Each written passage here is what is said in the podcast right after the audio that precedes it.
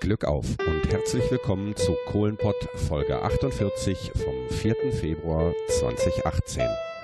Ich habe wieder einen Bergmann zu Gast, der uns hoffentlich viele spannende Dinge aus seinem beruflichen Leben erzählen wird. Mein Name ist Christian Kessen. Wir sitzen wieder mal in meinem Büro auf der Zeche Schlegel und Eisen. Die regelmäßigen Hörerinnen und Hörer kennen dieses Büro bereits, zumindest äh, von den Erzählungen. Und mein heutiger Gast ist der Willi Walter. Hallo Willi, Glück auf. Hallo Christian, mein Name ist ja schon genannt, Willi Walter. Ich bin äh, 1952 hier in Herten geboren. Meine Eltern und Großeltern waren schon mit dem Bergbau verbunden und äh, da war der Schluss ganz nahe, dass ich da auch in diese Richtung gehen würde. Nach meiner Realschule habe ich einen, äh, einen Ausbildungsbetrieb gesucht und bin dann doch auf Ewald hingeblieben, wo mein Vater schon im Elektrobüro saß. Okay, also du hast nicht auf dieser Schachtanlage Schlegel und Eisen gelernt, sondern auf ja, ich, Ewald. Ich wohne in Herten Süd und ich konnte dahin laufen, dann wäre es abwegig, äh, noch irgendwie nach hier zu fahren. Zeche Ewald ähm, haben wir bisher nur kennengelernt äh, durch die vorherigen Folgen. Ähm, weil Schlegel und Eisen und Ewald ja hinterher ein Verbundbergwerk war, aber da kommen wir mit Sicherheit später drauf. Äh, welche Lehre hast du gemacht äh, auf äh, Zeche Ewald? Also ich habe eine Lehre als Starkstromelektriker gemacht habe die Lehrzeit verkürzt, weil ich anschließend dann zur Fachoberschule gehen wollte, mein Fachabitur machen und dann Elektrotechnik, um dann Elektrotechnik zu studieren. Das heißt, verkürzte Lehre war dann wie lang? Äh, normalerweise dauert die Lehre dreieinhalb Jahre und ich habe dann nur drei Jahre gelernt, äh, auch in, in, einer besonderen Berufsschulklasse, wo eben diese Leute gefördert wurden, um dann anschließend äh, die Fachoberschule zu besuchen. Warst du während deiner Ausbildung schon Untertage oder passierte die Ausbildung ausschließlich im obertägigen Bereich? Nein, wir waren auch, ich glaube, es waren sechs Wochen Untertage, wobei ein Teil in der bergmännischen Ausbildung und ein Teil dann in dieser fachspezifischen elektrischen Ausbildung stattgefunden hat bergmännische Ausbildung oder äh, bergmännischer Teil, äh, was hat das umfasst? Also mit dem Presslufthammer Kohle abbauen oder? Das durften wir damals nicht.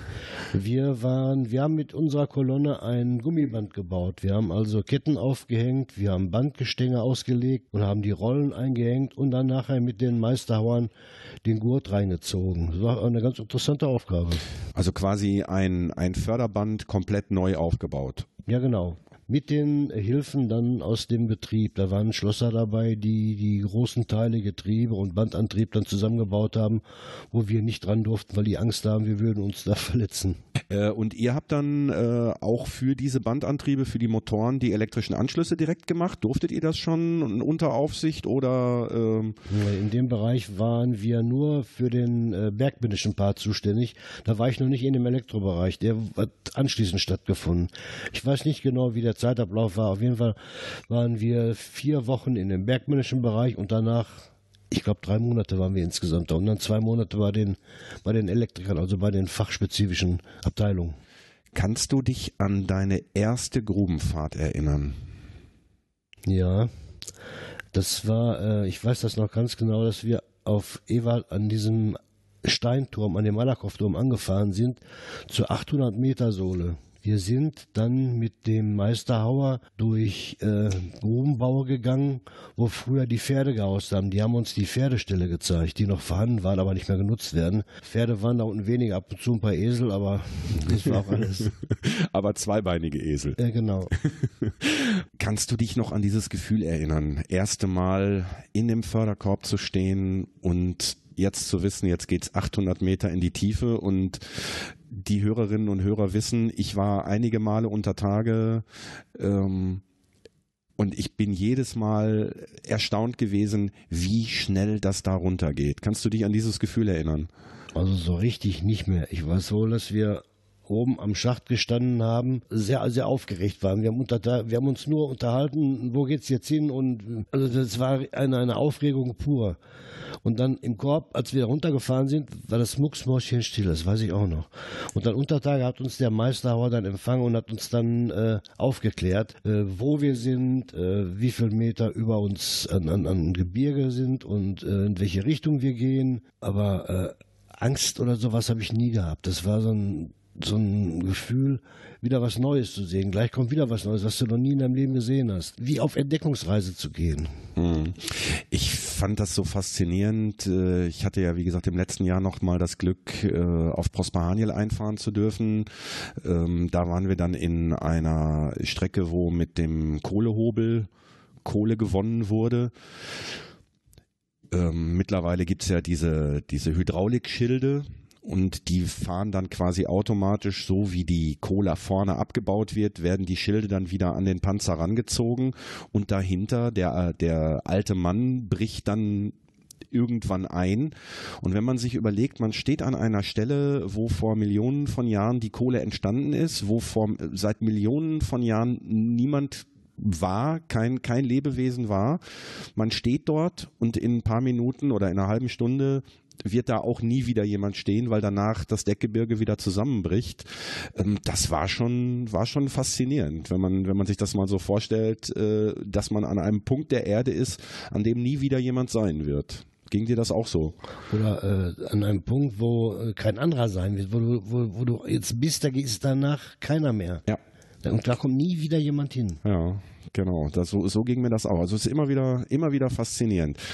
Ähm, die wenigsten Hörerinnen und Hörer werden die Chance haben, aber äh, vielleicht gibt es ja ein bisschen von dem Eindruck durch unsere Geschichten.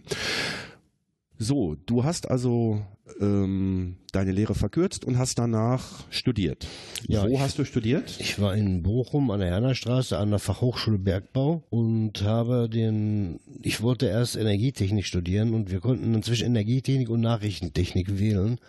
Und ich habe dann Nachrichtentechnik gewählt, habe aber später kaum in dem Bereich gearbeitet. Nachrichtentechnik, das sind die mit den dünnen Kabeln. Mit ne? den dünnen Kabeln und mit den Datenübertragungen. Und äh, das war damals zu der Zeit unter Tage noch nicht das A und O. Später, später eher. Ja, die äh, Fachhochschule an der Herner Straße ist doch direkt gegenüber des Bergbaumuseums. Ja, genau. Wir hatten sogar ermäßigte Eintritte, wenn wir darüber gehen wollten.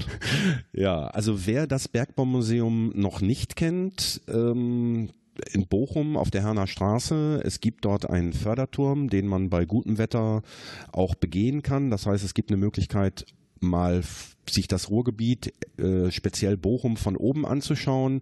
Das Bergbaumuseum immer eine Reise wert. Äh, Ich werde da auch nochmal einen Link in die Shownotes beziehungsweise auf die Webseite werfen. Ähm, wer schon mal da war, ich weiß, das Bergbaumuseum hat gerade in den letzten Jahren massiv umgebaut, die Ausstellung erweitert. Also eine absolute Empfehlung für jeden, der sich für dieses Thema interessiert. Besucht das Bergbaumuseum. Äh, immer eine Reise wert. Ja, ich habe meinen ältesten Enkelsohn einmal mitgenommen. Für den war das wie ein Abenteuerurlaub da unten. Ja, kann ich mir vorstellen. Es gibt im Bergbaumuseum auch eine Möglichkeit einer simulierten Fahrt nach Untertage. Also es gibt einen Förderkorb da, man fährt runter, es rappelt, es ist laut. Äh, Ich glaube sogar, dass von unten so ein Gebläse noch ist, was quasi die Illusion, dass man tatsächlich ganz, ganz tief nach unten fährt, äh, verstärkt. Ich weiß nicht, wie, in welcher Teufel sind die 30 Meter, glaube ich. Aber, äh, aber der Eindruck, äh, der Eindruck ist auf jeden Fall da. Wie gesagt, Bergbaumuseum Bochum, absolute Empfehlung. So, das heißt, du hast studiert. Was hast du danach gemacht? Ja, danach hatte ich gedacht, ich würde mich äh, von dem schweren Studium noch ein paar Monate ausruhen können, hatte mich dann aber vorher schon beworben und dann kriegte ich dann sehr kurzfristig eine Einladung äh, nach Schlegel und Eisen, mich da vorzustellen. Das habe ich dann gemacht und bin dann auch äh, gen genommen worden und bin praktisch 14 Tage nach meinem Abschluss auf Schlegel und Eisen angefangen. Okay, da ähm, sind die heutigen Studenten wahrscheinlich schlauer. Da habe ich ja auch nicht mit gerechnet, dass ich sofort einen, einen Job bekomme. Ja gut, äh, spricht aber ja, spricht ja für dich.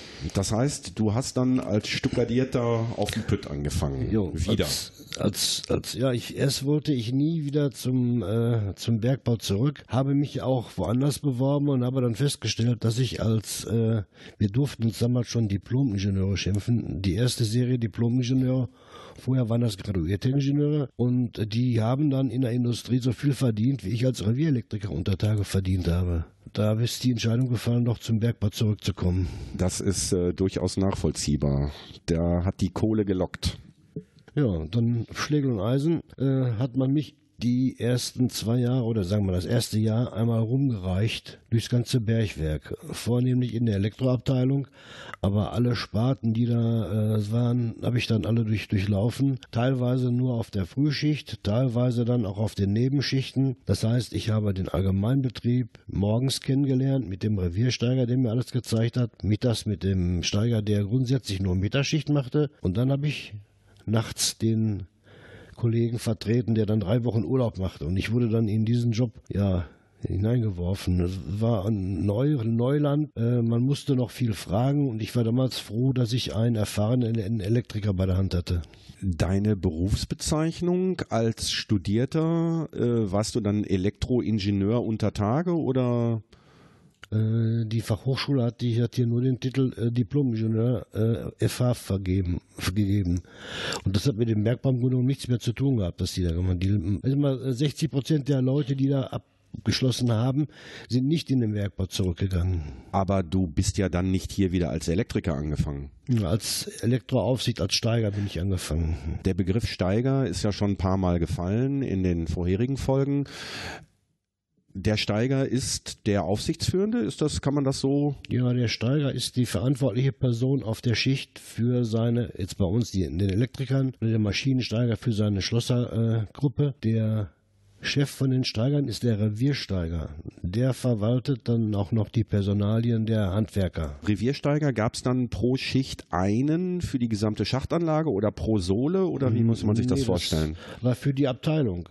Äh, jetzt zum Beispiel Schläge und Eisen äh, war aufgeteilt in den Allgemeinbetrieb. Das beinhaltet dann die Schachtförderung, die Großbandförderung, den Lokbetrieb, dann äh, die, die Aus- und Vorrichtung, das heißt die Vorbereitung für die Reviere. Da wurden Kompaktanlagen zusammengebaut und die Kohlenreviere vorbereitet für den Betrieb. Und dann gab es noch die äh, Fernmeldeabteilung. Das waren die Schwachströmer, die Telefone verlegt haben, Datenleitungen und jede Abteilung hatte einen Reviersteiger und entsprechend einen Steiger, je nachdem wie groß die Abteilung war über diesen, diesen Reviersteigern gab es da auch nochmal, ich sag mal, einen Obersteiger oder, ein, oder war das dann direkt der Bergwerksdirektor? Nein, nein, das war dann die, die nächste Hierarchie war dann der, der Fahrsteiger, der Elektrofahrsteiger. Auch hier gab es mehrere für die einzelnen Baufälle entsprechend. Hier Schläge und Eisen, Schacht 7 war einer, dann in Distel Schacht 2 war einer und an Schacht 8 in Mal war einer. Und hier an äh,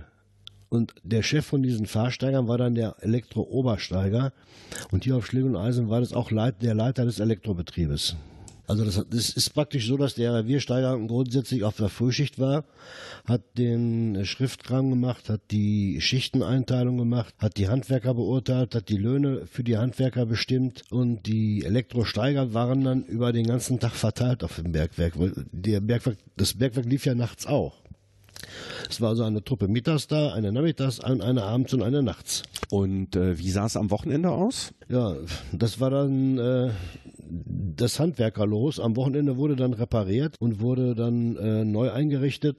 Die Handwerker waren meistens an den Wochenenden voll ausgelastet. Das heißt also, samstags wurde teilweise noch Kohle gefördert und nach der Schicht fingen dann die Reparaturen an, die dann oft bis in den Sonntag reingingen. Der normale Kohleabbau fing dann äh, montags morgens um 6 Uhr an oder direkt schon um 0 Uhr? Oder? Ja, meistens nachts um 0 Uhr. Oder um 0 Uhr ist die, die, die äh, erste Förderschicht angefahren, die das Revier vorbereitet hat und dann auch das äh, mit dem Kohlen angefangen hat. Und dann ging es quasi 24 Stunden rund um die Uhr bis freitags um 24 Uhr und dann fing die Reparatur und Instandsetzung und, und Vorbereitung, ja. Wartung und so weiter. Und deine Tätigkeit war oder deine Berufsbezeichnung war dann Elektrosteiger. Elektrosteiger, das heißt also verantwortliche Aufsicht für die Elektriker auf meiner Schicht. Das heißt auch verantwortlich für die Störungen, die an, an, aufgelaufen sind. Wenn zum Beispiel ein Band nicht lief, wenn eine Sicherung in einem Schütz kaputt war, hat man einen Elektriker hingeschickt, der das dann beheben sollte. Hat er das nicht auf die Reihe bekommen, dann musste von uns einer hin, ein Steiger dahin und musste ihm helfen. Du hast von den von der Leitwarte eine, eine Information bekommen, auf der Sohle 7 äh, in dem und dem Bereich haben wir ein Problem mit einem, mit einem Band. Das Band läuft nicht. Schick mal, schick mal jemand hin. Die Grubenwarte hatte eine Sprechverbindung über Lautsprecher nach Untertage und die hat uns dann entweder über Lautsprecher oder äh, über Telefon informiert. Wir mussten uns äh, in der Grubenwarte immer abmelden, an welchem, zu welchem Punkt wir gingen oder wo wir uns gerade aufgehalten haben, dass die uns jederzeit erreichen konnten und uns dazu diesen Störungen hinschicken konnten. In der Zwischenzeit, wenn jetzt mal, ich sag mal, du hast gerade von einer Sicherung in einem Schütz gesprochen, ähm, das heißt, das Band stand und dementsprechend stand auch die Kohleproduktion, der, der, der Kohleabbau, weil es konnten ja die Kohle und auch die Berge konnten nicht abtransportiert werden. Das heißt, ihr musstet äh, Gas geben, ihr musstet da möglichst schnell hin, damit der, mit der Betrieb weiterlief. Und das war dann häufig Stress, weil dann, äh, wenn das Band äh, länger als zehn Minuten gestanden hatte, dann wurde auf dem Bergwerk der nächste Vorgesetzte von der bergmännischen Abteilung informiert und der hat dann auch entsprechend Gas gegeben, dass sie uns dann angerundet oder wir mussten ihn anrufen und über diese Störung dann berichten. Das heißt also, es wurde schon Druck ausgeübt, dass es so schnell wie möglich ging und die Störzeit so kurz wie möglich war. Wenn ihr jetzt beispielsweise auf der sechsten Sohle wart und auf der siebten Sohle ist was passiert, also passiert im Sinne von eine Störung. Das heißt, hieß für euch, ihr musstet da, wenn ihr da jetzt irgendwelche Vorbereitungsarbeiten gemacht habt, musstet ihr da eure Arbeit abbrechen, musstet euer Gezehe, euer Werkzeug ist der, der Begriff Gezehe ist im Bergbau der übliche, euer Werkzeug schnappen, musstet zum, zum Korb, musstet eine Etage ein, eine Sohle tiefer fahren und dann dahin. Aber das sind doch, äh, das sind doch zum Teil richtig lange Strecken. Also zehn Minuten ist doch da keine realistische Zeit. Oder, oder habt ihr auf jeder, auf jeder Sohle einen Elektriker geparkt? Ja, auf den Sohlen waren schon Elektriker, aber wenn man dann dahin musste, dann äh, war man schon teilweise 30, 30, 40 Minuten unterwegs, bis man da war. Aber uns wurde der Weg dann auch freigemacht. Dann war der Korb bereit für uns. Wir konnten sofort aufsteigen. Wir hatten äh, auf der fünften Sohle einen Schrägaufzug, der nach Teilort 3 runterging. Der war dann parat, man konnte draufsteigen Wo, und runterfallen. Wohin? Nach Teilort 3, habe ich das richtig verstanden? Ja, wir haben auf Schläge und Eisen eine Schrägförderanlage gehabt, die die Sohlen miteinander verbunden hat.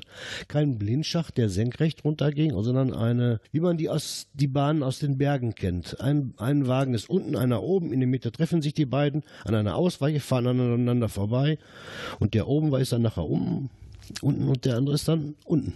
Das höre ich jetzt zum ersten Mal. Ähm, da muss ich noch mal jemanden suchen, der mir da ein paar technische Details zu erklären kann. Also, liebe Hörerinnen, liebe Hörer, ähm, in einer der nächsten Folgen hoffe ich, dass wir ein bisschen mehr über diesen Schrägförderzug erfahren. So, dann habt seid ihr oder ist, sind deine Elektriker, dein Elektriker war dann vor Ort, hat versucht, äh, die Störung zu beheben?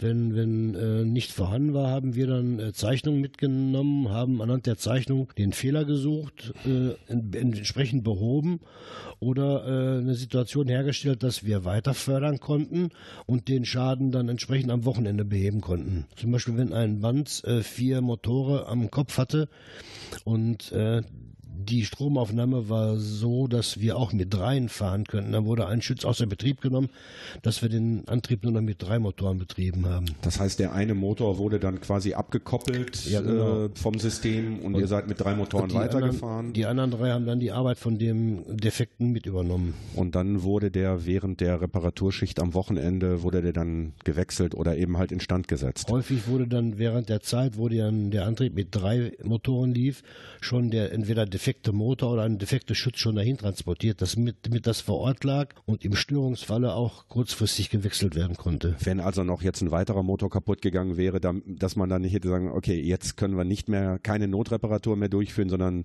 jetzt müssen wir jetzt müssen wir den, die Förderung einstellen, um das zu verhindern, ist das Material schon dorthin gebracht worden. Ja. Und wenn dann ein weiterer Motor ausgefallen wäre, hätte man dann direkt quasi handeln können. Und dann hast du deine Karriere als Elektrosteiger hier beendet? Ja, ich habe dann äh, während meiner weiteren hm, Ausbildung oder meiner Zeit unter Tage mich viel um die Schremmmaschinen gekümmert. Damals waren das hydraulische Schremmmaschinen, das heißt also, die in der Mitte einen Motor hatten und alles andere, was an der Maschine war, wurde hydraulisch betrieben. Also elektrisch war da nicht viel dran. Nur ein dickes Kabel, was zu dem Motor führte, eine Überwachungseinheit, dann waren da drei Schieber, die die Arme rauf und runter äh, steuerten über Hydraulikantriebe äh, und sonst war alles hydraulisch da drin. Da waren einige hundert Liter Hydrauliköl drin. Also das Ding gehörte zu 95 Prozent der Maschinenabteilung und der Rest gehörte uns. Ähm, eine Schremmmaschine, kannst du das mal kurz für die Hörerinnen und Hörer erklären, was man sich darunter vorstellen kann? Die Schremmmaschine hat aus dieser Kohlenwand die Kohle rausgekratzt, in den Förderer reingefördert und dann praktisch diesen Streb aufgefahren. Die Maschine ist hin und her gefahren, hat immer scheibchenweise Kohle abgeschnitten. Ja, das war praktisch das Gewinnungsgerät, wo die, wo die Kohle durchgewonnen wurde. Ähm, wie groß muss man sich das vorstellen? Wie lang die Räder hatten, die, die Räder, die Schneidräder hatten einen Durchmesser von oh, gut 1,50 Meter, waren mit Meißeln bestückt und Wasserdüsen, damit das nicht so staubt, wenn die die Kohle da aus, aus, den, aus der Wand geschnitten haben. Die Maschine selber war 10, 15 Meter lang. In der Mitte der, der ganze Antrieb und rechts und links jeweils die, die äh, Arme, die die Kohle geschnitten haben. Der vorlaufende Arm hat die obere Seite geschnitten und der hintere, der nachlaufende Arm hat die Unterbank geschnitten und hat die Kohle in den Förderer reingeschoben. Der Förderer war dann quasi so eine, so eine Art äh, Förderkette, ja, die dann. Das sind so kleine Wannen, äh, wo in der Mitte eine Kette lief und an dieser Kette waren äh, so Kratzeisen dran, so Verbindungsstücke, die die Kohle dann mitgenommen haben. Das lief dann in dem Oberlauf zum, an, zum, zum Abwurf des Dings hin und die Kette wurde im Unterlauf zurückgezogen, leer. Okay, das heißt, wir hatten eine endlose Kette, die über, über einen Motor angetrieben wurde. Die Kohle fiel oben rein und wurde dann quasi über diese Mitnehmer zum, äh, zum Strebausgang äh, gefördert und wurde da dann eben halt auf Förderbänder, fiel da auf Förderbänder und dann ab in den Bunker und über den Bunker dann irgendwann nach oben. Erst nochmal in einen weiteren Förderer, der dann äh, auch einen Kohlenbrecher beinhaltete, weil teilweise kamen sehr große Kohlenbrocken aus dem Streb, teilweise auch Gesteinsbrocken. Und diese Brecheranlage hat dann äh, Stücke daraus geschlagen, die so groß waren, dass sie auf dem Band gut transportiert werden konnten. So, neben äh, diesem, diesem Schremmlader, von dem du gerade gesprochen hast, äh, was waren noch eure Aufgaben? Äh, Licht äh, haben die Kumpel natürlich auf der einen Seite am Helm, aber ist natürlich auch jede Menge Beleuchtung unter Tage.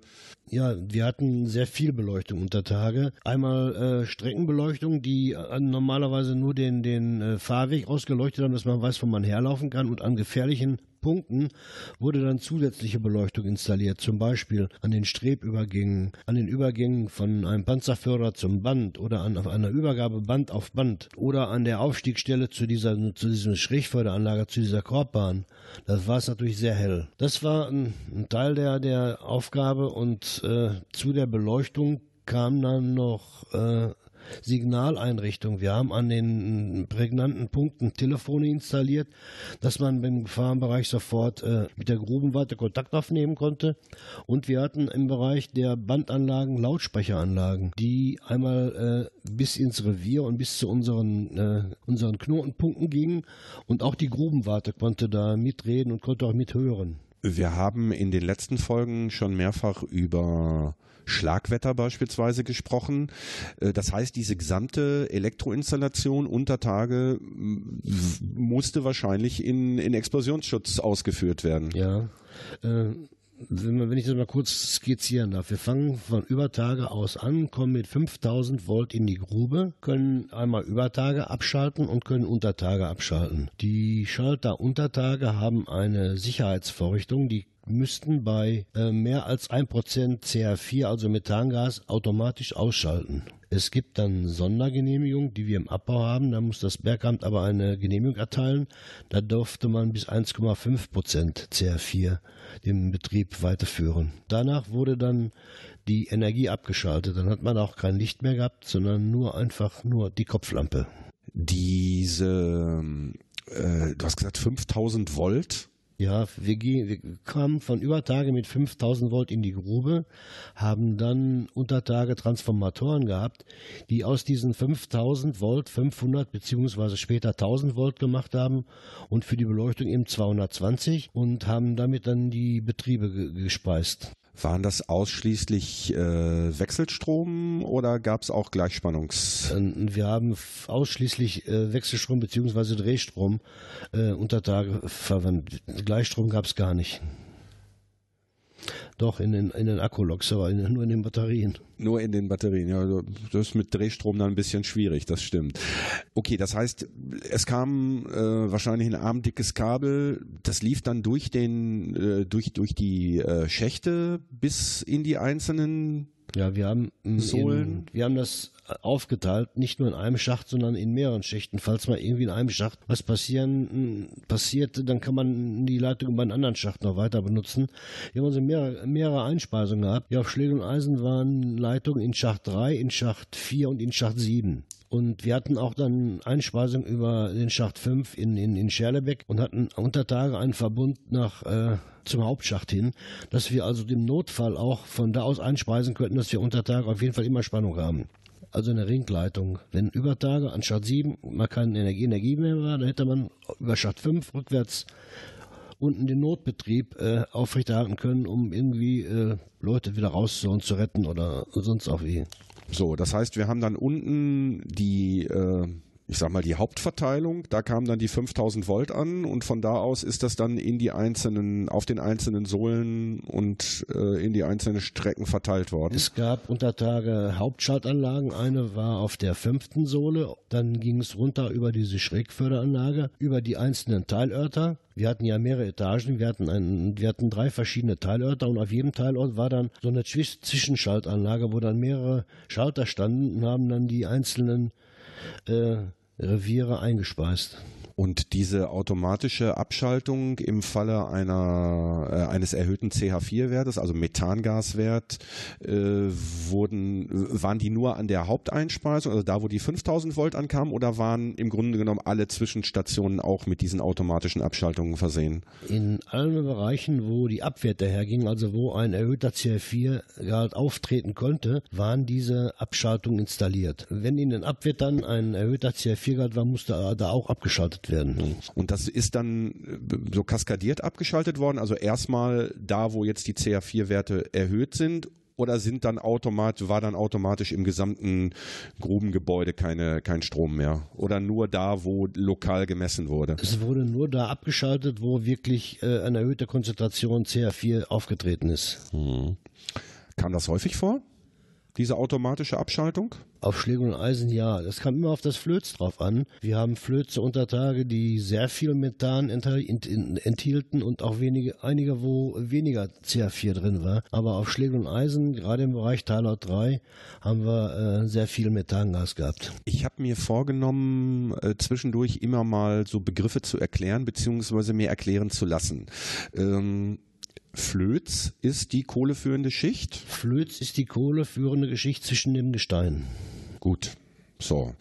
Ich hoffe, äh, dass diese kurze, knackige Begriffserklärung äh, bei den Hörerinnen und Hörern Anklang findet. Vielleicht da mal einfach einen Kommentar auf der Seite hinterlassen oder einfach mal über Twitter at Kohlenpott oder äh, bei Facebook, da habe ich jetzt auch eine Seite eingerichtet, ebenfalls @kohlenpott ja, gerne Kommentare dazu, ob ihr zwischendurch mal so eine Begriffserklärung hören wollt oder ob das aus dem allgemeinen Gesprächsverlauf klar wird. Äh, ich möchte natürlich keine Informationen rausgeben, wo ihr sagt, Mensch, das wissen wir doch schon alles. Aber bevor da irgendjemand mit einem großen Fragezeichen über dem Kopf sitzt, zwischendurch einfach mal einen Begriff.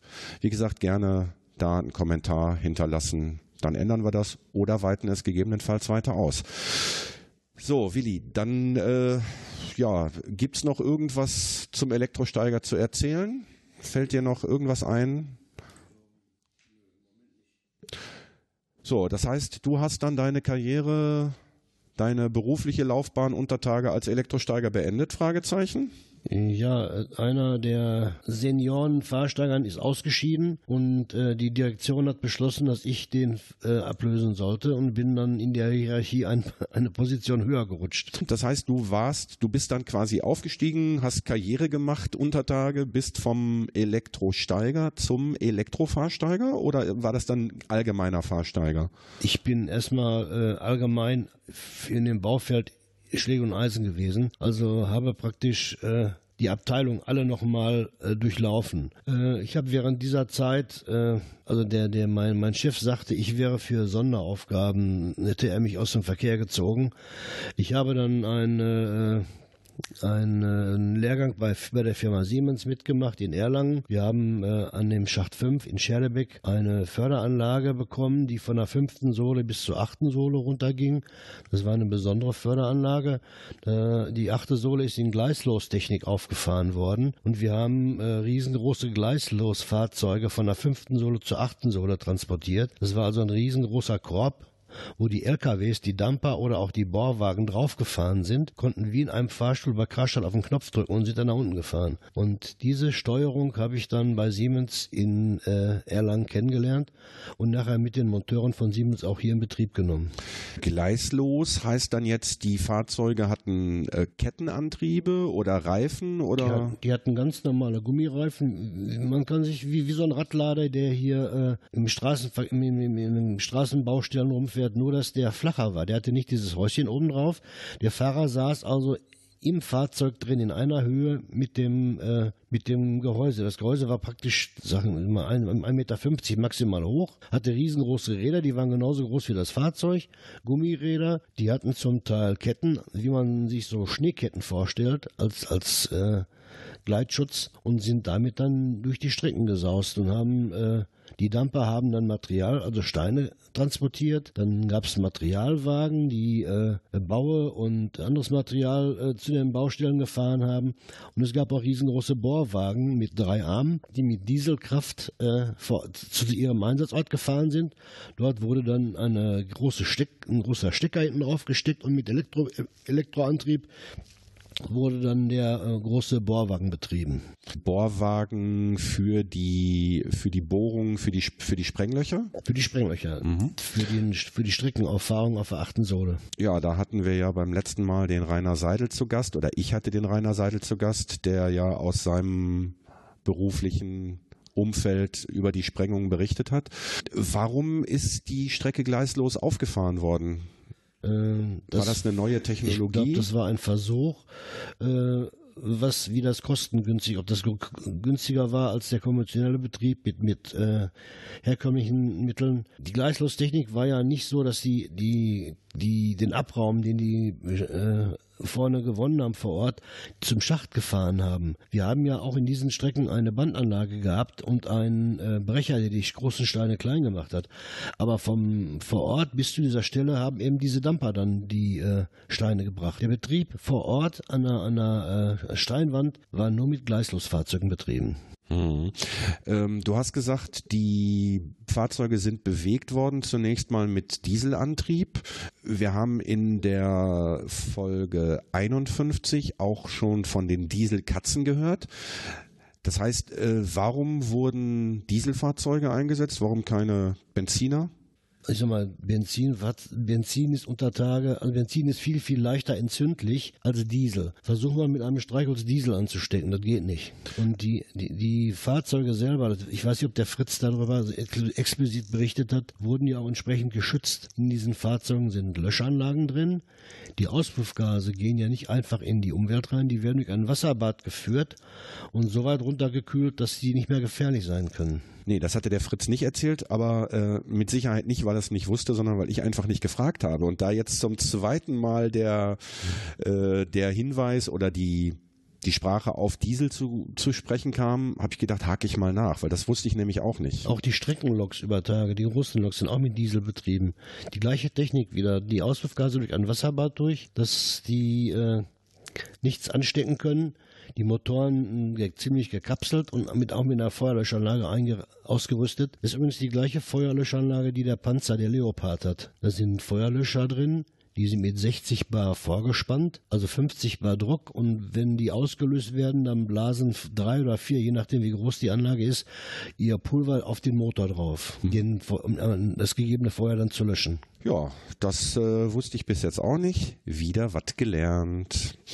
Gut, das heißt, du warst dann als Elektrofahrsteiger tätig. Ähm, hat sich dadurch in deiner eigentlichen täglichen Arbeit viel geändert für dich? Ja, doch, grundlegend. Vorher hatte ich eine geregelte Arbeitszeit, dass ich also praktisch äh, meine Schichtzeit absolviert habe und bin dann nach Hause gegangen. Das war jetzt im außer, außertariflichen Bereich nicht mehr der Fall. Äh, ich bin dann zur Zeche gekommen, wenn ich gebraucht wurde. Da hat man nicht auf die Uhr geguckt, wann das war, sondern äh, nur auf die Situation, dass irgendwas kaputt war oder dass man irgendwie anderweitig helfen konnte. Du sagst außertariflicher Bereich, das heißt, ähm, du warst dann Angestellter oder hast deinen Lohn selber äh, ausgewürfelt oder Theorie warum, warum außer, außertariflich? Theoretisch schon. Also wir haben keinen Tarifvertrag mehr gehabt in dem Bereich. Aushandeln konnte man den Lohn schon, aber in, äh, in einem sehr engen äh, Begrenzungswert. Da du dieses Bergwerk ja kennst, ähm, kennst du mit Sicherheit auch die Räumlichkeiten oben in der in den Kauen, die ja direkt, ich sag mal so fünf, sechs Meter über uns sind. Äh, da habt ihr euch also immer umgezogen. Ja, ich war erst hier in der Steigerkaue und bin dann äh, nachher, ähm, als ich Fahrsteiger geworden bin, in die Direktionskaue umgezogen. Das heißt, die normale Kaue oben hast du hier nie benutzt? Nein, in der, in der Mannschaftskaue war ich nie. Ich bin auf Ewald, da habe ich mich als Elektriker in eine Mannschaftskaue umgezogen, wie die anderen Kumpels auch da wurde schon, gab es schon einen Unterschied zwischen dem normalen Kumpel äh, und dem, dem Steiger. Der Steiger hatte da schon ein bisschen, bisschen was Besseres. Was hat ihr, eine Badewanne oder? Nein, das, im Grunde genommen war das äh, das Gleiche, nur wir hatten keine Haken zum Hochziehen, wir hatten Spinde. Das war der einzige Unterschied. Und der Waschbereich war ein bisschen kleiner als bei den Kumpels. Aber ihr wart genauso dreckig. Ich war genauso dreckig. Die Steigerkauen, wo, in, in welchem Bereich waren die? Also wenn wir jetzt mal hier die Gebäude uns angucken. Die waren im gleichen Bereich, in, in, ich glaube sogar im gleichen Stockwerk wie die, wie die Mannschaftskauen auch, nur in einer anderen Ecke. Nee, wir waren eine Etage tiefer. Ich hätte jetzt gesagt, ihr wart da drüben, im, da wo auch die, die Jugendkauen waren, oder nicht? Weil da waren nämlich Badewannen drin, deswegen komme ich auf die ah, Badewannen. Die Badewannen, das äh, ja, äh, da wurde noch unterschieden zwischen der, zwischen der Fahrsteigerkau und der Direktionskaue. Die Direktion hatte Badewannen. Ah.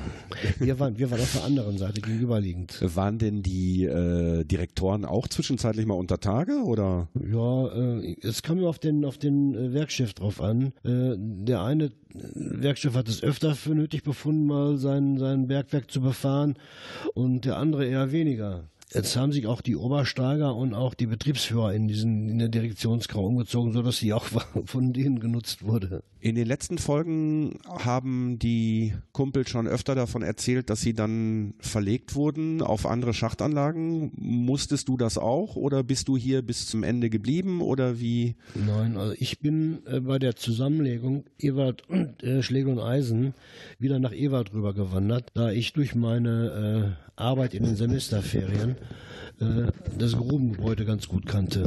Das heißt, du hast während deines Studiums ähm, Untertage gearbeitet. Untertage gearbeitet, genau. okay. Das war einfach so möglich? Äh, ja, das war sogar sehr, die haben uns sogar gerne genommen, weil wir äh, Arbeiter waren, die gerne gearbeitet haben und die brauchte man nicht fragen, ob sie Überstunden machten. Die sind einfach da geblieben, weil wir das Geld halt brauchten. Ja, fürs Studium, das ist ja auch nicht ganz billig äh, und man möchte ja auch dann zwischendurch nochmal ein Bierchen trinken oder mal kurz in Urlaub fahren oder äh, so für längeren Urlaub nach dem Studium planen und wenn dann die Zeche dazwischen kommt und sagt nach 14 Tagen, du kannst anfangen, äh, naja, gut. Dann warst du wieder auf Ewald, bist quasi auf dein ursprüngliches, auf dein, auf dein Bergwerk zurückgekehrt, auf dem du auch gelernt hast. Ähm, was war dort deine Aufgabe? Ähm, das war, äh, also ich bin erst wieder in den Abbau gegangen, also dass ich für, den, für die äh, Kohlengewinnung zuständig war.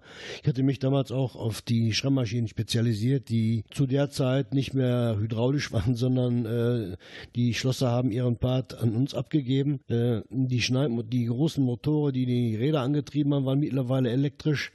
Die Antriebe, die die Maschine durch den Streb gezogen haben, waren elektrisch. Und alles wurde dann elektronisch über einen gemeinsamen Computer überwacht. Und da habe ich mich dann äh, ein bisschen mehr mit beschäftigt und auch äh, bei Störung einige äh, Zeit da unten verbracht. Was war deine längste Schicht? Also hattet ihr mal irgendwann so ein Ding, wo ihr gesagt habt, komm, jetzt müssen wir aber fertig werden oder darf man darüber nicht reden? Äh, das war, glaube ich, so, ein, so, ein, so eine, eine schwarze Woche, wo wir, ich war fast zweieinhalb Schichten unter Tage. Zwischendurch sind wir verseucht worden mit Currywurst und Pommes. Und äh, zweieinhalb Schichten am Stück. Am Stück. Okay, legt man sich da zwischendurch auf die Gezählkiste? Ja, oder? Es gibt Punkte, wo man, wo man äh, praktisch nicht mehr, nicht mehr kann. Dann macht man eine Pause, ruht sich aus. Aber wir haben dann nach dieser Zeit die Maschine doch wieder ans Laufen gekriegt, dass wir äh, doch nach Hause gehen konnten. Ja, und dann waren die, die Kumpel vor Kohle waren froh, dass ihre Maschine wieder lief und dass sie weitermachen, mal laufen konnten. Ja, Zusammenlegung war, glaube ich, 1989, wenn ich mich erinnere. Da bist du dann direkt auch äh, auf Ewald wieder angefangen oder bist verlegt worden nach Ewald. Ähm, die nächste Zusammenlegung war dann mit Hugo. Warst du da auch noch äh, tätig? Ja, ich bin also, wir sind dann also, die, die, ich bin noch mit nach Hugo rübergezogen. Die gesamte Führungsmannschaft ist nicht mehr auf Ewald gewesen wie zuvor, sondern äh, nach Hugo rübergegangen. Ich habe mich da nie äh, so richtig wohl gefühlt. Zu Hause war ich immer noch auf Schläger und Eisen, obwohl ich auf Ewald gelernt hatte, aber äh, Hugo war gar nicht meins. Äh, warum? Woran machst du das fest? Ähm, ich weiß nicht, mir waren äh, ich habe nicht den Kontakt zu den Kollegen gefunden, wie, das auf Ewald war. Teilweise kannte ich die ja noch von vorher, von früher. Also ist, die Zeche war einfach anders als die.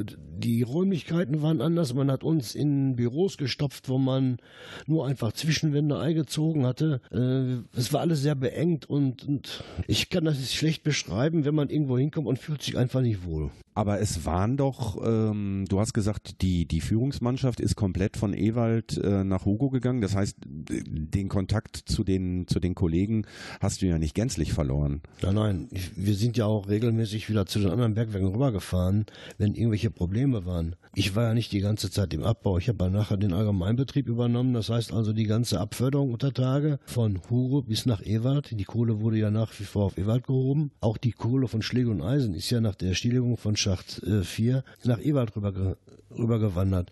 Wir haben eine lange Bandanlage gebaut, die dann äh, ins Ewald-Baufeld reinging. Das heißt, die Kohle ist unter Tage bis, bis, zum, bis zum Hauptschacht auf äh, Zeche Ewald äh, transportiert worden und ist dann dort zentral gehoben, gehoben worden. worden. Auch von Hohe die Kohle. Die Materialanlieferung lief weiter über die Nebenanlagen, also auf Hugo ging Material runter, auf Schlegel und Eisen, ebenso wie äh, auch an Schacht 2 in Disteln auch. Obwohl damals war es schon so, dass wir Schacht 8 schon abgeworfen hatten, den gab es nicht mehr. Und Schacht 2, da fing auch langsam der Rückzug an, dass wir uns da äh, erst bergmännisch und dann auch elektrisch aus dem zurückgezogen haben und dann, dann die Grubenbauer abgeworfen. Äh, Grubenbauer abwerfen bedeutet, äh, das, das wird dann, wird dann einfach sich selber überlassen, das bricht unten zusammen und oben kommt ein Deckel drauf oder wie muss man sich das vorstellen? Erstmal wird die Strecke geraubt, geraubt heißt, die wird leergeräumt, alle Sachen, die da drin sind, die man noch gebrauchen kann und vor allen Dingen, wenn irgendwelche äh, Giftstoffe da sind, Öle oder andere äh, Stoffe, die wurden äh, ganz explizit rausgeholt und gesichert und dann über Tage verbracht. Auf der einen Seite wurde, wurde Öl und Fett und ich sag mal alles äh, Müll wurde wurde äh, tatsächlich nicht da unten liegen gelassen, so nach dem Motto, wenn er jetzt zusammenbricht, sieht es sowieso keiner mehr, sondern es ist rausgeholt worden, um beispielsweise eine Wasser Wassergefährdung zu vermeiden. Material ist rausgeholt worden, ähm, damit ja, entweder irgendwo wieder eingesetzt werden kann, recycelt werden kann oder eben halt auch verkauft werden kann. Genau. Das heißt, nachdem ihr da fertig wart, war da kein Kabel, kein, keine. Äh also alle Sachen, die man nicht mehr verwenden konnte und die äh, keine Gefahr da waren, waren raus und dann hat man die Strecken einfach zugemauert. Es wurden Dämme gesetzt und dann war die Strecke für uns nicht mehr da. Äh, warum wurde das zugemauert? Ähm, einmal, dass keine äh, schleichenden Wetter, dass uns äh, Wetter, das Wetter verloren ging, die wir für andere Grubenbau dringend brauchten. Und auch, dass keine äh, schlechten Wetter, also Mattewetter da rausströmen und unseren, unseren, äh, unsere anderen Wetter dann, dann äh, negativ beeinflusst haben. Wetter verloren gehen, je größer dieses Grubengebäude wird, je mehr Strecken ich offen habe, desto mehr Frischluft muss ich einführen, desto mehr Abluft muss ich abführen. Und um das halt äh, möglichst gering zu halten, sind dann halt die Strecken zugemauert worden. Und gleichzeitig ist damit gewährleistet worden, dass wenn aus diesen abgemauerten Strecken noch Gase austreten, CH4, Methangas austritt, dass das eben halt nicht mit in die noch genutzten Strebe mit, mit eindringt. Mhm ja, sinnvolle, sinnvolle Idee. Ähm, ist da unten eigentlich auch mal irgendwann was verfüllt worden? Weil äh, nee, die Strecken, die abgeworfen werden, die fallen alleine zu. Die äh, wurden nicht verfüllt. Früher, äh, vor meiner Zeit als Bergmann, hat man ja noch mit äh, Steinen Hohlräume wieder verfüllt, den sogenannten Blasversatz. Vor allen Dingen da, wo die Kohle abgebaut wurde, wurde nachher nicht einfach alles äh, sich selbst überlassen, sondern wieder mit Steinen aufgefüllt. Steine, die wir nachher oben auf die Halde gekippt haben. Ja, Halden prägen im gesamten Ruhrgebiet das Landschaftsbild. Viele Leute, die zum ersten Mal im Ruhrpott sind, wundern sich, warum hier überall Berge sind, die mittlerweile begrünt sind, wo oben zum Teil Kunst draufsteht. Wir haben hier in Herten äh, auf der Hohe Warthalde, äh, Link dazu in den Show Notes, ein großes Horizontobservatorium, was allerdings äh, ja, ein bisschen eine Bauruine ist, weil da die Schweißer Mist gemacht haben. Es finden Veranstaltungen auf den Halden statt. Äh, das Ganze wird genutzt durch Mountainbiker, durch Spaziergänger. Äh, auf den Halden werden Windräder gebaut. Äh, es tut sich viel im Ruhrpott. Vielleicht einfach mal ein guter, ein guter Beobachtungsposten für Feuerwerke auf Kirmes ja, oder zu Silvester. Unbedingt, unbedingt. Also ähm, die halten im Ruhrgebiet ganz toll. Es gibt auch einen Twitter-Account und auch eine entsprechende Internetseite, die schmeiße ich auch nochmal in die Show Notes. Wenn ihr mal im Ruhrgebiet seid, nehmt euch die Zeit, geht mal auf so eine Halde drauf. Der Blick ist ganz fantastisch. Und ja, ihr steht auf Material, was vor einigen Jahren noch in bis zu 1200 Meter Tiefe gelegen habt. Ja, das heißt, ihr habt dann geraubt, die Strecken, das Material und die Giftstoffe und so weiter raus. Wie ging es dann weiter? Ja, wir haben uns immer weiter zurückgezogen, bis eben zu diesen, äh, das ist aber, war aber eine ganze Reihe später, bis zur Verfüllung der Schächte. Das heißt, die, Wenn, zum Beispiel Schacht 8, den wir abgeworfen haben, das letzte, was gemacht worden ist, ist der Schacht verfüllt worden. Äh, bis nach ganz unten? Äh, das war unterschiedlich, das war äh, geologisch bedingt. Teilweise wurde im unteren Bereich ein Stopfen errichtet, dass man beispielsweise den 30 Meter hoch verfüllte und dann aufhörte und dann, sag ich mal so 50 Meter oder 70 Meter von der oberen Grenze aus nochmal so ein Stopfen von 30 oder 50 Metern aufgefüllt wurde, dass praktisch die Röhre in der Mitte frei blieb und oben und unten das zu war. Da wurde dann ein spezieller Beton für verwandt, der beim Abbinden sich ausgedehnt hat, dass man also praktisch Druck zu den Außenwänden bekam, dass die Stopfen da nicht runterrutschen konnten. Ja, wenn da so ein 30 Meter Stopfen mit einer Grundfläche von, was haben wir in den, in den äh, Schächten für eine Grundfläche? 30, äh, 30 40 Quadratmeter so in etwa. Zwei Förderkörbe, rechts und links. Ja, so in etwa. Also wenn dann so ein Ding ins Rutschen kommt, da möchte man auch nicht daneben stehen. Ne? Obwohl unter diesen Stopfen werden erst Träger in die äh, Wände eingelassen. Ein sogenanntes Sprengwerk. Das sind Träger, die, wenn die eingesetzt werden, leicht nach oben neigen und durch die Last dann langsam runtergedrückt werden. Und da wird dann eine Plattform drauf gemacht und da kommt dann der erste Betonstopfen drauf, der äh, schon diese Eigenschaft hat, sich nach außen hin auszudehnen, wenn er abbildet verbindet, dass also da schon eine Verbindung zu den Wänden entsteht. Da sind dann über Wochen und Monate wahrscheinlich, äh, sind die Betonmischer da gefahren oder ist das vor Ort gemischt worden? Oder? Ähm, das war unterschiedlich. Teilweise sind die Betonmischer angefahren und teilweise haben wir über äh, über Tage eine Mischanlage aufgebaut, wo dann praktisch Sand und Zement äh, durch äh, angeliefert wurde und dann über ein Förderband zum Schacht gebracht wurde. Warum macht man diese Schächte überhaupt zu? Warum lässt man die nicht offen? Warum macht man hier einfach einen Metalldeckel drauf oder legt eine Holz, ja, Holzbohle oben drüber? Ist ein bisschen mutig, aber ähm, ich glaube, da gibt es Bestimmungen vom Bergamt, dass die verfüllt werden müssen. Äh, jede, jede Schachtöffnung hat ja nach oben eine Explosionsöffnung und ein Rohr, was da reingeht, dass wenn ein Überdruck da unten entsteht, dass er immer noch entweichen kann. Durch eine Explosion, die äh, stattfinden kann. Auch heute noch. Ähm, kaum noch, aber ähm, ich sag mal, wenn ein, wenn man Eisen auf Eisen schlägt, dann entsteht ein Funke. Und wenn die Baue, die unter Tage drin geblieben sind, wenn die äh, irgendwie reißen und Funken ziehen und da ist CR4, kann sich das entzünden.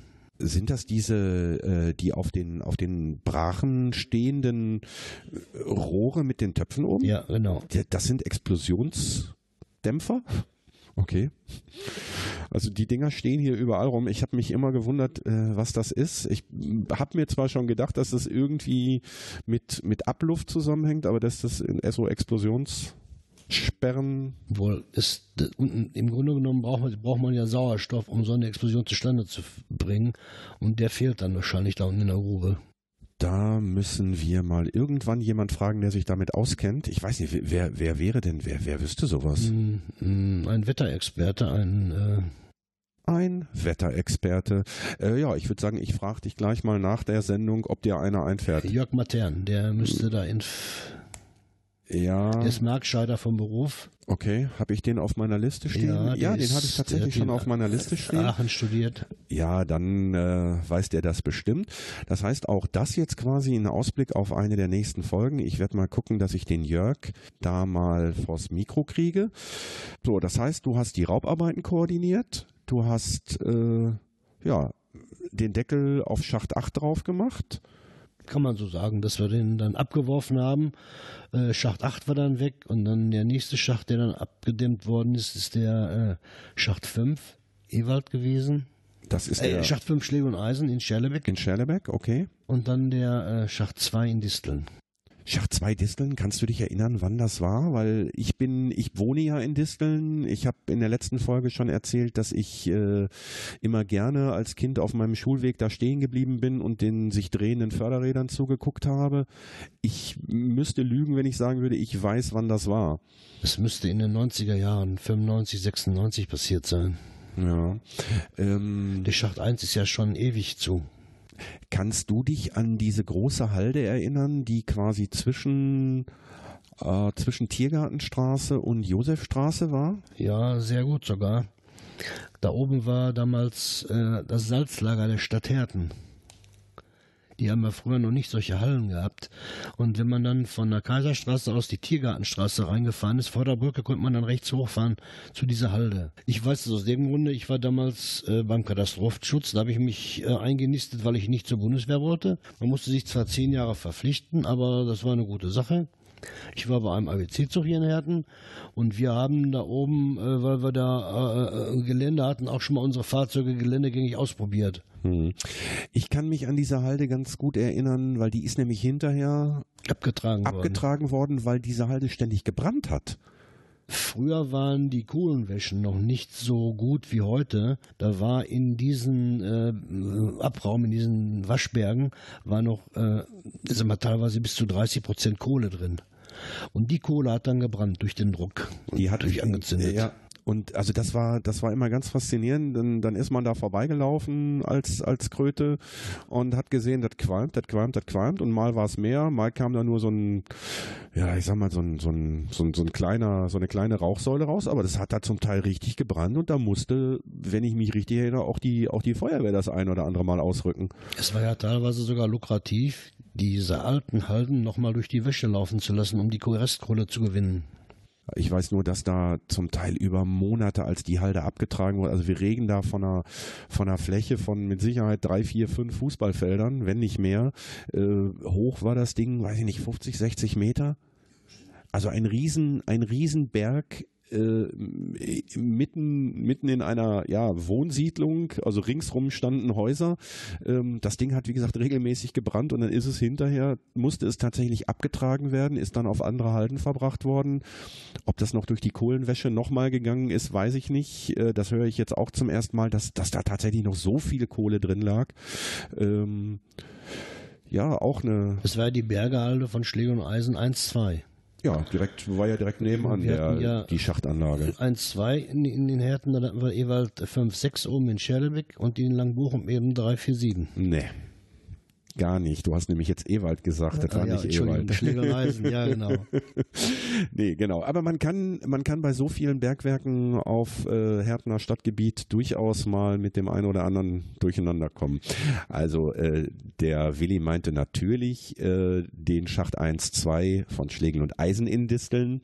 Äh, in Scherlebeck war dann der Schacht 5 und und 6 und hier sitzen wir bei Schacht 3, 4 und 7. Ähm, wenn wir hier aus dem Fenster blicken, ähm, auf der Webseite sieht man diesen Förderturm auch. oder zwei Fördertürme sieht man noch. Ähm, da ist einmal ein ja äh, rostfarbener, der ist äh, nicht rostig, der ist gestrichen worden. Daneben steht der große, der weiße Förderturm. Ähm, ich weiß, dass das der sogenannte Skip-Förderschacht war. Ja. Über den ausschließlich Kohlen rausgeholt? Ist auch Material darüber eingefahren worden? Nein, nein, gar nicht. Das ging gar nicht. Es war nur dieses Skip-Gefäß da drin, ähm, das ungefähr 33 Tonnen packte und dann ewig hin und her gefahren ist. Es ist aber nicht so, dass wir da drin ein, wie an einem Schaufelbagger, so eine Endloskette mit Gefäßen hatten, sondern es waren tatsächlich zwei große Gefäße. Wenn das eine unten war, war das andere oben und eben halt umgekehrt. Unten war ein, ein, äh, ein Bunker.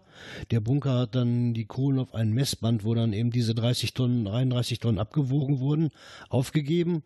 Und wenn das Messband voll war dann, und der Korb stand vor, dann wurde dieses Messband in den Stillgang geschaltet und die Kohlen wurden in den Korb geschüttet. Und über Tage dann unten aus dem Korb wieder rausgelassen. Das heißt, da unten war so ein Schieber, der wurde dann geöffnet und fiel dann auch wieder auf ein Band oder direkt in Waggons oder? Ähm, Übertage, ich weiß nicht genau, wie die das hier gemacht haben. Wir sind, sind unter dem Korb Leitbleche, dass die Kohle runterrutscht und dann über Gummibänder wieder zur Wäsche gefahren wurde. Mhm. Ähm, hier auf diesem Gelände gab es ja dann auch diese große Rundhalle, die Kohlenvergleichmäßigungshalle, die sogenannte. Ja. Ein, ein irres Gebäude, äh, ich weiß gar nicht, welche Ausmaße das ist, das müsste ich nochmal nachlesen. Ähm, auf jeden Fall ein sehr imposantes Gebäude. Da wurden dann die Kohlen nach der Wäsche zwischengelagert, beziehungsweise Äh, wurden da gemischt. Das heißt, es gab ein Förderband, was sich immer gedreht hat, sodass äh, dass die Kohlen gemischt wurden, damit man eine gleichbleibende Qualität hatte. Genau. Weil äh, die Kraftwerke wollten immer das, die gleichen Inhaltsstoffe haben und äh, die Kokereien auch. Ich weiß nicht, was für Kohlen wir hier ausschließlich gefördert haben. Ich glaube, wir haben vorwiegend äh, Kraftwerkskohle hier bei uns gefördert. Ähm, da muss ich mir auch noch mal jemand einladen, der uns einmal so ein bisschen was über die Geologie, die Entstehung der Kohle und die verschiedenen Kohlearten erzählt. Wow, wir sind bei äh, aktuell einer Stunde und fünf Minuten, die bisher längste Folge. Du hast am Anfang gesagt, Mensch, lass mal ein bisschen kürzer machen. Äh, aber da ich ja Zugriff auf die Kommentare habe, auch so die ein oder andere Rückmeldung über Twitter bekomme und ich weiß, dass die Hörerinnen und Hörer gerne ein bisschen längere Folgen haben. Das ist ja das Schöne am Podcasten, dass man zeitsouverän hören kann, dass man dann unter beliebig oft unterbrechen kann. Ähm, haben wir es jetzt mal ein bisschen ausgedehnt. Ich hoffe, es gefällt den Hörerinnen und Hörern. Willi, möchtest du noch irgendwas sagen? Haben wir noch irgendwas vergessen? Also man könnte noch sehr viele Geschichten aus dem Bergbau erzählen.